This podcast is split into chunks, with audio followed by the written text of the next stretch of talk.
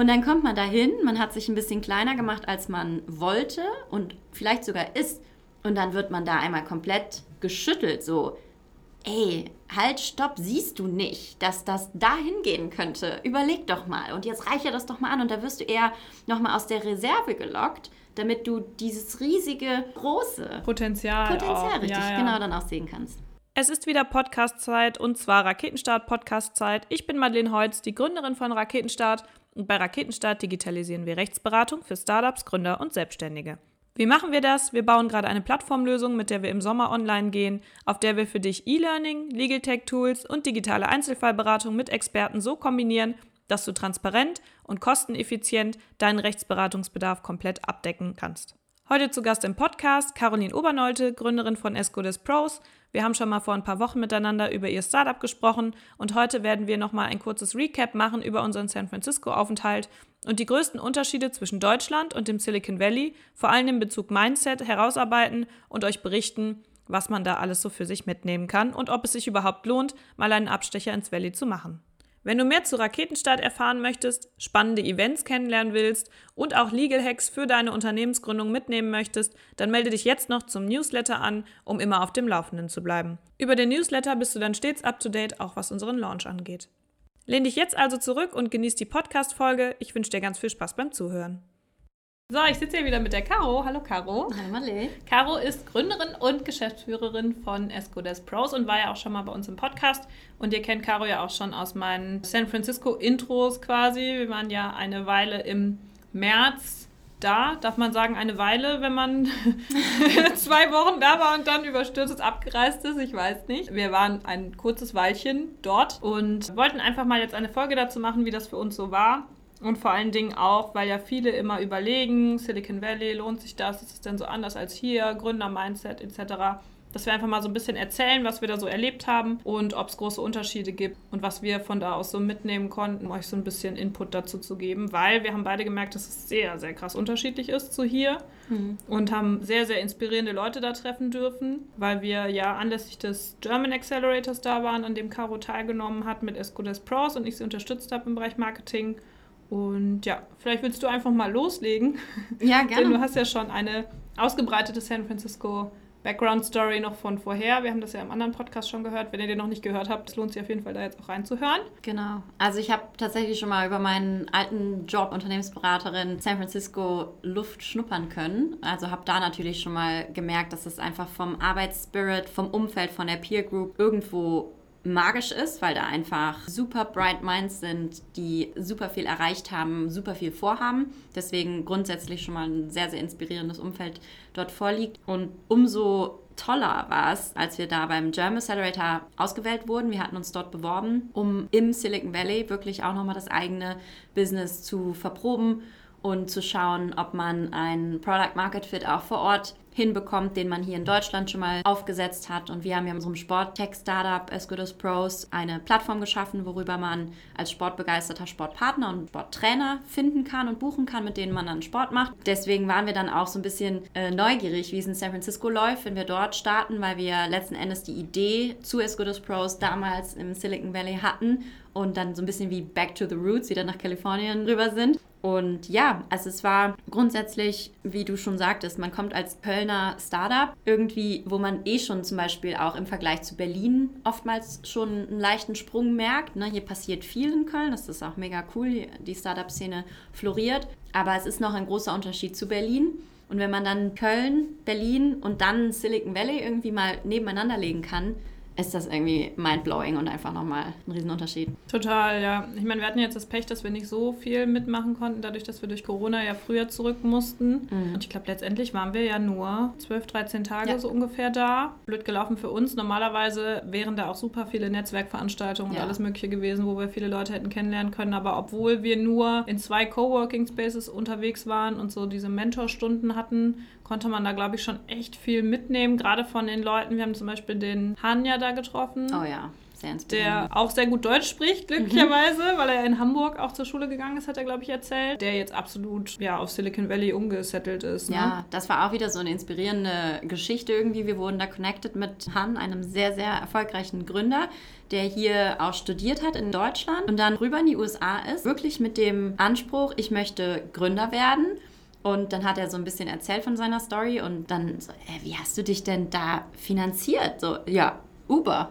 Ach so, krass, du warst Uber-Fahrer, hast im Prinzip deinen ersten Mini-MVP auf die Beine gestellt, Proof of Concept gemacht, irgendwie eine kleine initiale Member-Base oder, oder Kunden-Base aufgebaut, dann auf Angel-Suche gegangen und sobald erste Funding im Sack war, zack, kann man irgendwie eine Company bauen. Ne? Also das fand ich einfach auch wieder so inspirierend, in einer Notlage dann irgendwie doch erfinderisch zu sein und dann was aufzubauen, in ein anderes Land zu gehen, ohne zu wissen, was das dann letzten Endes für ein Outcome hat. Aber er hat eben an sich und an seine zukünftige Company geglaubt und hatte aber dann dort auch eben ein sehr, sehr gutes Umfeld von Mentoren, von erfahrenen Leuten, die ihm dann natürlich auch haben helfen können, Fuß zu fassen. Und das muss man auch sagen, gerade, du hast es schon erwähnt, aber Thema Netzwerken ne, hat im Silicon Valley auch nochmal einen ganz anderen Stellenwert. Da sind wirklich täglich so viele Angebote von Veranstaltungen, die man besuchen kann, unter normalen Umständen muss man sagen, weil in Corona-Zeiten haben wir echt schon in der ersten Woche mitbekommen, dass alles Mögliche abgesagt wurde.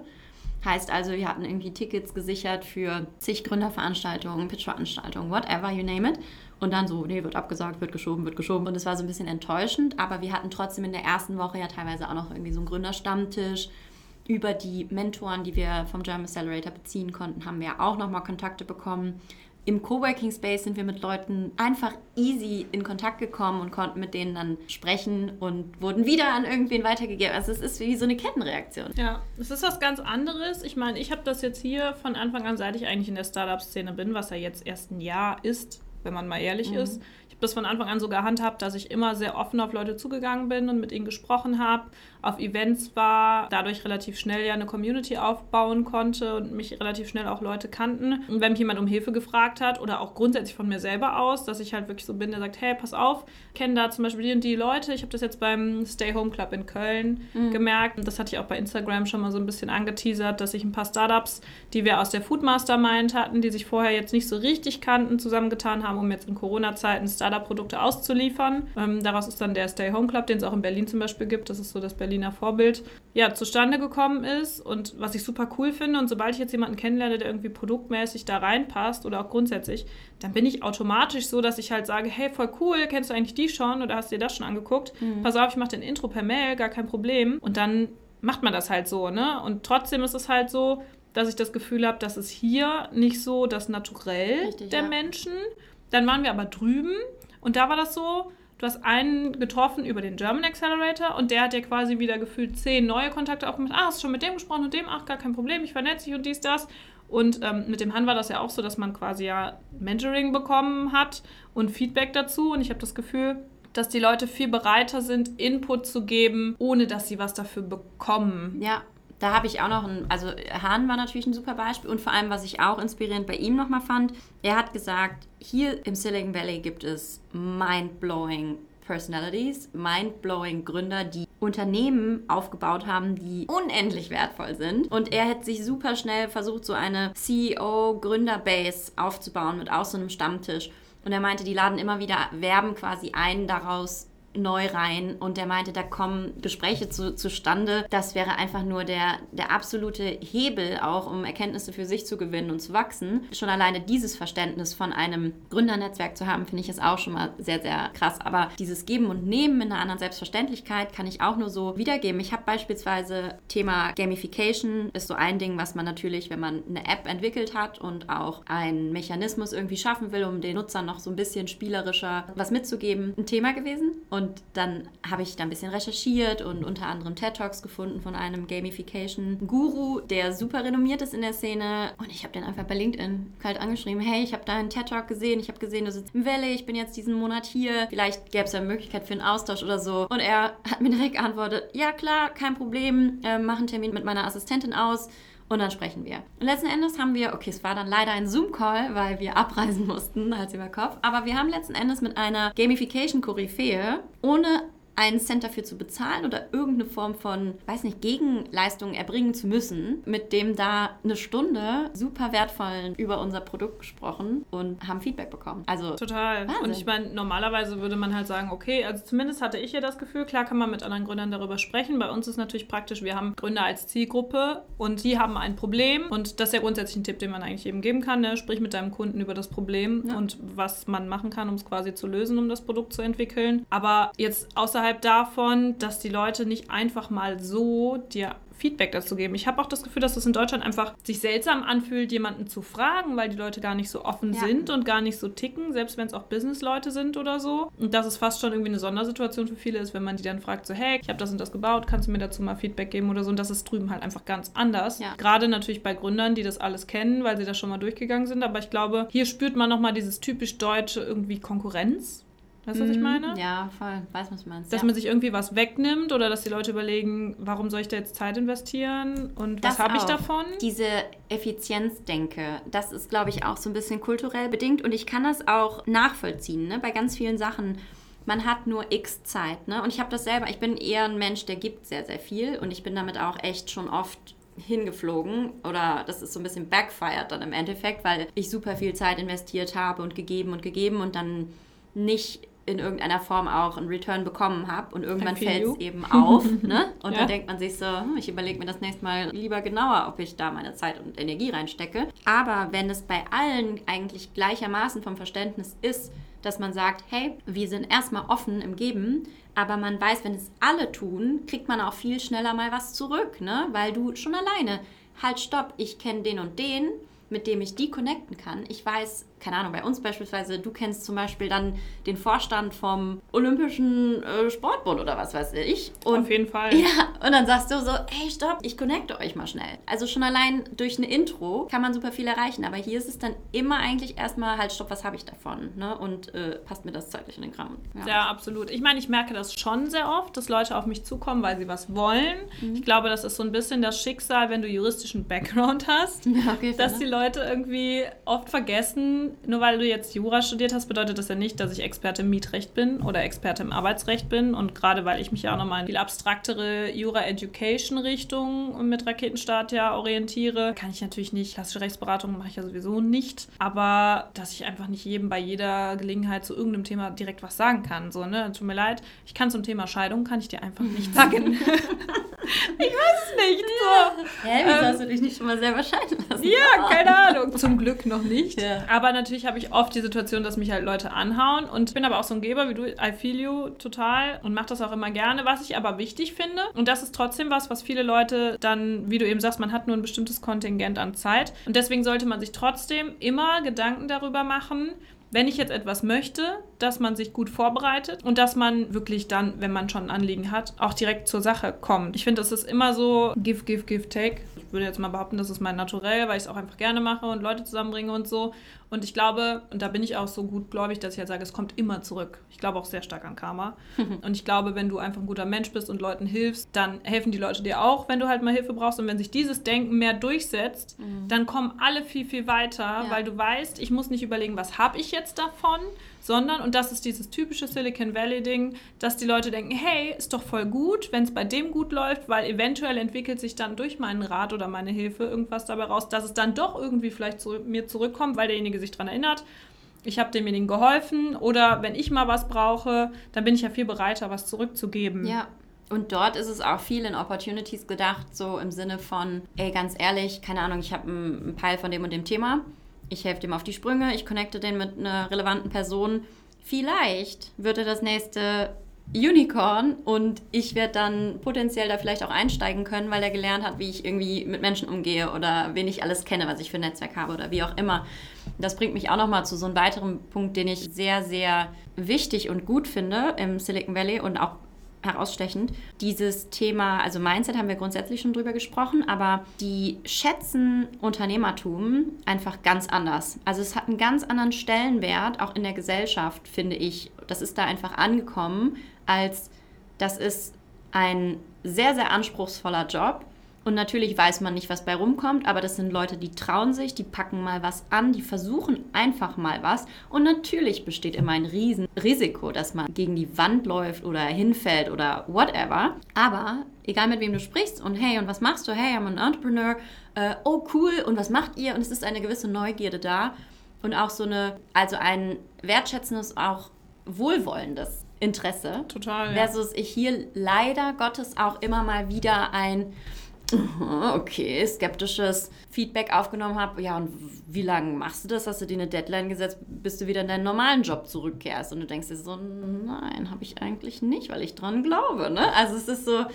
Voll, ja. Und was das Schlimmste daran, das Schlimmste daran finde ich, dass Unternehmer die Probleme unserer Gesellschaft lösen. Ja. Weil wenn es die nicht gibt und jeder seinen klassischen Job macht, indem er quasi ausführendes Organ ist und sich nichts traut, dann werden wir, bestes Beispiel Corona-Krise, wenn wir keine Leute hätten, die sagen, hey, wir arbeiten jetzt an einem schnelleren Test oder hey, wir arbeiten jetzt, sei es jetzt nur Schutzmasken, weil ja, Leute halt sagen, hey, ich stelle mein Geschäftsmodell um oder so. Genau, ja. oder auch, ich meine, äh, bestes Beispiel, was mir äh, aus der Familie auch oftmals gespiegelt wird, im Sinne von, ja, äh, du musst zusehen, dass du für eine Behörde arbeitest oder einen öffentlichen Dienst kommst und so. Und ich denke mir jedes Mal, ganz ehrlich, ja, natürlich hat man eine riesengroße Sicherheit und einen Komfort und ich will das auch gar nicht abtun und für manche und auch manche Lebenslagen ist das genau das Richtige. Aber es gibt eben Leute, wenn jetzt alle so denken würden, wir wollen alle für den Staat arbeiten, wir hätten gar nicht den Wohlstand, den wir jetzt haben und dieses System, was wir geschaffen haben, was uns gerade auch in der Corona-Phase mal gezeigt hat, in was für einem Heaven oder Paradise Land wir auch leben. Ja. Aber das kommt ja auch nicht von nichts. Deswegen, man braucht Unternehmertum, man braucht Gründer, man braucht Leute, die etwas anders machen wollen und auch einfach mal losziehen und voranpreschen. Ne? Ob es dann klappt oder nicht, sei nochmal dahergestellt. Aber das nicht abtun als, ja, lass die mal spielen gehen, so ungefähr. Absolut. Das ist vielleicht auch das nächste große Ding, was mir in dem Zusammenhang auch aufgefallen ist. Scheitern. Ja. Ne? Krise, bestes Beispiel die meisten Startups bangen gerade um ihre Existenz. Mhm. Und auch da haben wir das schnell mitbekommen, wenn du in den, im Silicon Valley oder auch generell in den USA vielleicht, ne, da mit Leuten sprichst und irgendwas geht schief, dann sagen die nicht, ah, ja, Pech gehabt, hätte ja. man jetzt besser machen können, wann gehst du wieder in deinen Job, so wie du eben schon gesagt hast, sondern wirklich so, ah, cool, und was hast du daraus gelernt? Ach, cool, und dann nimmst du das mit weiter und die Leute schätzen das viel mehr und geben dir also ich zum Beispiel, selbst wenn ich das jetzt hier gegen die Wand fahren sollte mit Raketenstart, mache ich mir überhaupt keine Sorgen, dass ich da irgendwie Zeit verloren habe, weil ich so viel lerne in so kurzer Zeit und so viel persönlich irgendwie mitnehme. Ja. Und das ist ein riesiger Unterschied zu Deutschland, finde ich. Das hat man, wir waren nur super kurze Zeit da, aber das hat man sofort da gemerkt. Und ich glaube auch, dass das der Grund dafür ist, warum die Unternehmen da so riesig werden. Weil erstens Scheitern keine Schande ist und hier ist Scheitern eine Schande. Absolut, ja. Da bist du ein Loser. Ja. Und Letzter Punkt vielleicht noch, der mir richtig krass aufgefallen ist, weil die Leute in ganz anderen Dimensionen denken. Das auch, absolut. Also da kann ich auch einen fetten Haken dran legen. Ich meine, also erstmal nochmal zu dem Thema Failure und Scheitern. Das ist da im Sinne von Failure is your friend, weil es dir die Lücken kleiner macht zu what's right. Ne? Also es wird einfach anders wahrgenommen als ja. hier. Ne? Das ist auf jeden Fall, gibt dir natürlich viel, viel mehr Spielraum und da wirst du eher bewundert als jemand, cool, die hat unternehmerisch gearbeitet und das mal versucht und sich getraut, Risiko aufgenommen. Das sind eben auch Qualitäten, die nicht jeder hat, muss auch nicht jeder haben, aber da wird es eben wertgeschätzt. Und diese Dimension, gebe ich dir auch vollkommen recht. Es gibt Leute, die haben von sich heraus oftmals schon eine große Vorstellungskraft. Da spricht man dann von Visionary und wow, cool, Richtungsgeben und die haben einen Plan und die haben was Großes vor. Und hier würde ich schon fast denken, dass man eher als Träumer belächelt wird. Ne? Nur weil man eben in einer größeren Dimension denken kann. Und dort, also ich hatte so ein bisschen für mich selber auch, wenn man sich selber überlegt hat, wo kann das denn hinführen? Und überlegt man, dann könnte man noch im nächsten Schritt dies machen und das machen. Und da kann die Reise hingehen. Einfach mal auch schon strategisch überlegt, wie man wachsen kann oder so. Ne? Und dann hatte ich den Eindruck, dass es hier eher so, ja, so, Moment mal, Mädchen, back mal kleine Brötchen, so ungefähr. Mach doch erstmal das und dann guckst du mal, ob Richtig. das überhaupt funktioniert. Richtig. Wenn, wenn überhaupt. Und sonst gehst du auch wieder in deinen alten Job zurück, so ungefähr. Und dann kommt man dahin, man hat sich ein bisschen kleiner gemacht, als man wollte und vielleicht sogar ist. Und dann wird man da einmal komplett geschüttelt, so, ey, halt, stopp, siehst du nicht, dass das dahin gehen könnte? Überleg doch mal. Und jetzt reiche das doch mal an. Und da wirst du eher nochmal aus der Reserve gelockt, damit du dieses riesige, große Potenzial, Potenzial auch. richtig ja, ja. genau dann auch sehen kannst. Ja, das habe ich auch gemerkt und deswegen war es eigentlich so cool, dass wir so auf San Francisco mieten, muss man ja nicht viel zu sagen, so dass wir so auf engstem Raum und wir haben das ja vorher, wir haben ja auch noch nicht so viel Zeit vorher wie da miteinander verbracht. Nee, ne? gar nicht. Das war ja auch ein Versuch. Aber auch wieder gründermäßig. Oh, let's give it a shot. Ja, ja, voll. Wir haben ja, wie gesagt, wir haben ja im selben Bett geschlafen. Ja, so, eben. Ne? Das Also- macht man ja jetzt auch nicht mit dem. Und ich hatte allein dadurch das Gefühl, und das ist was, das habe ich auf jeden Fall auch letztes Jahr als Learning mitgenommen, wenn du dich mit Leuten umgibst, die einen begrenzten Horizont haben, beziehungsweise ihren Horizont begrenzen, dann kommst du selber ja auch nicht auf das Level, weil du immer, und das ist ja was, was mein ganzes Leben so ein bisschen geprägt hat, du bist immer der Exot. Ja. Die Leute verstehen nie, was in dir vorgeht, Ja. was du machst, die verstehen deine Denkstruktur nicht, die halten dich immer irgendwie für irre. Du passt nie so rein. Die Ich halten dich immer geil, für dass irre. du von Exot sprichst, weil ich rede immer von Alien. Ich fühle mich, oder wie oft habe ich mich als Alien wirklich gefühlt? Sei es in der Familie, sei es im Freundeskreis oder man geht auf irgendwelche Feste und Feten und man liebt natürlich die Familie, man liebt seinen Freundeskreis, man, man freut sich unter Menschen zu kommen. Und dann habe ich aber ganz oft gemerkt, oh, ich würde jetzt voll gerne über Business und, und Vision und Future und so weiter und wie kann man die Welt verändern und so reden. Und dann sucht man diese Peer Group und hat bei vielen so dann, Alter, ich bin hier zum Saufen, ja, come on, give me a break. Ja, ja. Und dort kommst du in ein Umfeld, jeder, also deswegen dieses Thema Peer Group finde ich da einfach total krass. Man hat da eine Peer Group, wo ich selber erstmal dachte, uff, hier sind so heftige Granaten, von denen ich so viel lernen kann. Wie geil ist das, dass die mit mir Zeit verbringen? Hammer, ich kann wachsen anhand von dem Umfeld. Die sehen dich auch nicht als minderwertig oder als, ne? Das null. ist auch so ein Ding, Weil das die auch mal in der Lage waren, ne?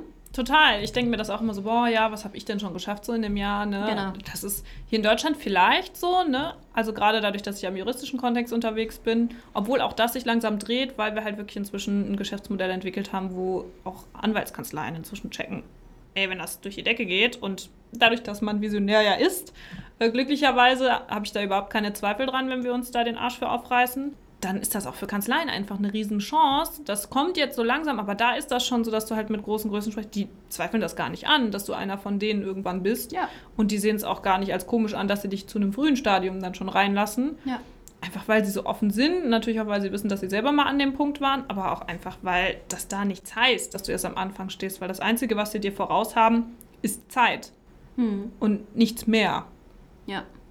Ja, aber du hast dann eben auch andere Wege wiederum, ne? Ja, also ich finde auch die Zeit, ich meine, wir waren letzten Endes knapp zwei Wochen dort, aber das, was ich an Inspiration, an Mut, an, sag mal, auch Selbstglauben irgendwie an sich selbst, ans eigene Ding, an die große Reise, was man eigentlich hatte, was man hier vielleicht dann oftmals ein bisschen vergessen hat, nochmal so neu, also ich bin richtig mit Tatendrang und total vielen Impulsen hierher gekommen und dachte einfach nur, boah, Wahnsinn, das ist ein Umfeld, wo man wachsen kann, ich möchte wachsen. Hammer. Also ich Ja. kann es kaum in Worte fassen eigentlich. Ja, ich weiß genau, was du meinst. Es ist natürlich blöd, dass wir jetzt hier so in die Krise dann reingerutscht sind, Ja, ne? okay, aber das ist letztendlich, wir gehen ja zurück. Richtig, das ist auch nochmal echt. Das steht ja schon Richtig. auf der To-Do-Liste für bald, für Also, absehbar bald. Das ist immer so, when things go back to normal. Haha, whenever that is. So ja, ja, ne? genau. Mhm. Aber das ist was, also ich glaube, für mich habe ich wirklich dieses, dass ich halt eben kein Exot bin, sondern dass Exotsein immer daran liegt, in welchem Umfeld du dich bewegst und mit welchen Menschen du dich umgibst. True.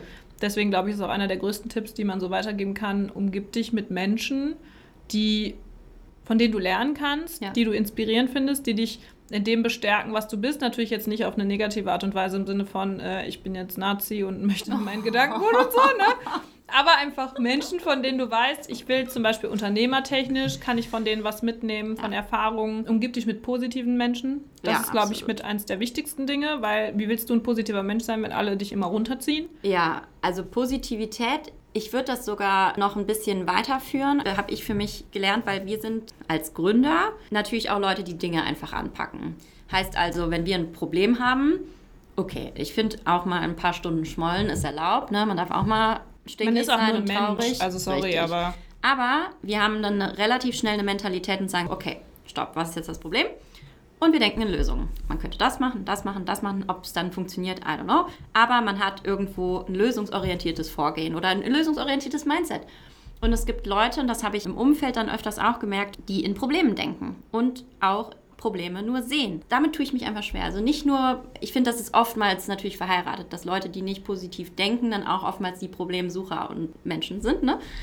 Aber das finde ich einfach total cool, wenn die Leute positiv sind und vor allem auch visionär und keine Ahnung, viel können, viel gelernt haben, viel erfahren haben. Und es können ja unterschiedliche Dimensionen sein. Ich muss nicht immer mit einem, keine Ahnung, BWL-Guru, einem Steve Jobs oder was weiß ich, vom Anspruch her abhängen, sondern es kann ja auch ein total krasser, kreativer Designer sein, von dem man eben auf einer anderen Dimension super viel lernen kann.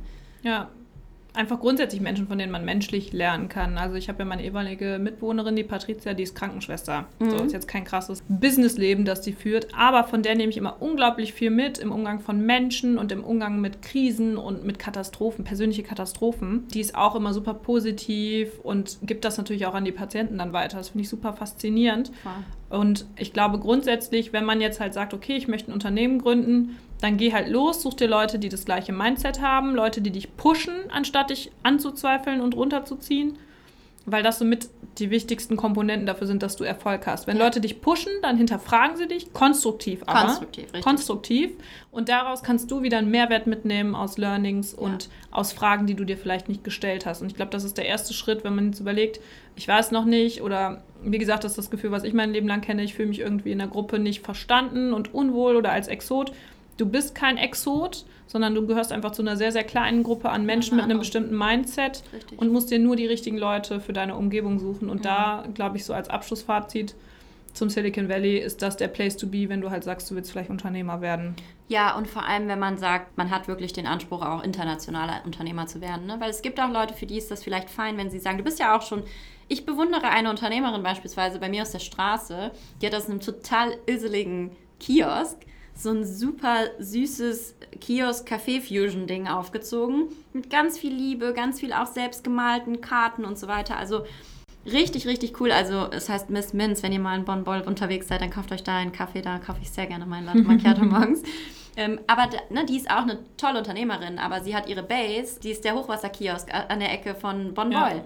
Und wenn ich sage, ich möchte ein Tech-Startup aufbauen und im besten Fall das international skalieren und jedem Sport zugänglich machen, egal in welcher Lebenslage und egal in welcher Situation, Zeitzone, wie auch immer man sich befindet, um eine internationale Sport-Community zu haben, dann ist vielleicht auch irgendwann der Sprung in dieses Gewässer der richtige, weil dieses Thema Mentoren so wichtig ist am Anfang, um Guidance zu bekommen, aber eben Mentoren, die dich auch länger begleiten und dann mhm. deine Reise mitverfolgen und dir helfen können bei den Entscheidungen, weil du triffst immer Entscheidungen, bei denen du nicht weißt, soll ich jetzt A oder B gehen? Gut, nehme jetzt A und du weißt letzten Endes nicht, ob dich das in die richtige Richtung bringt oder nicht. Hypothese.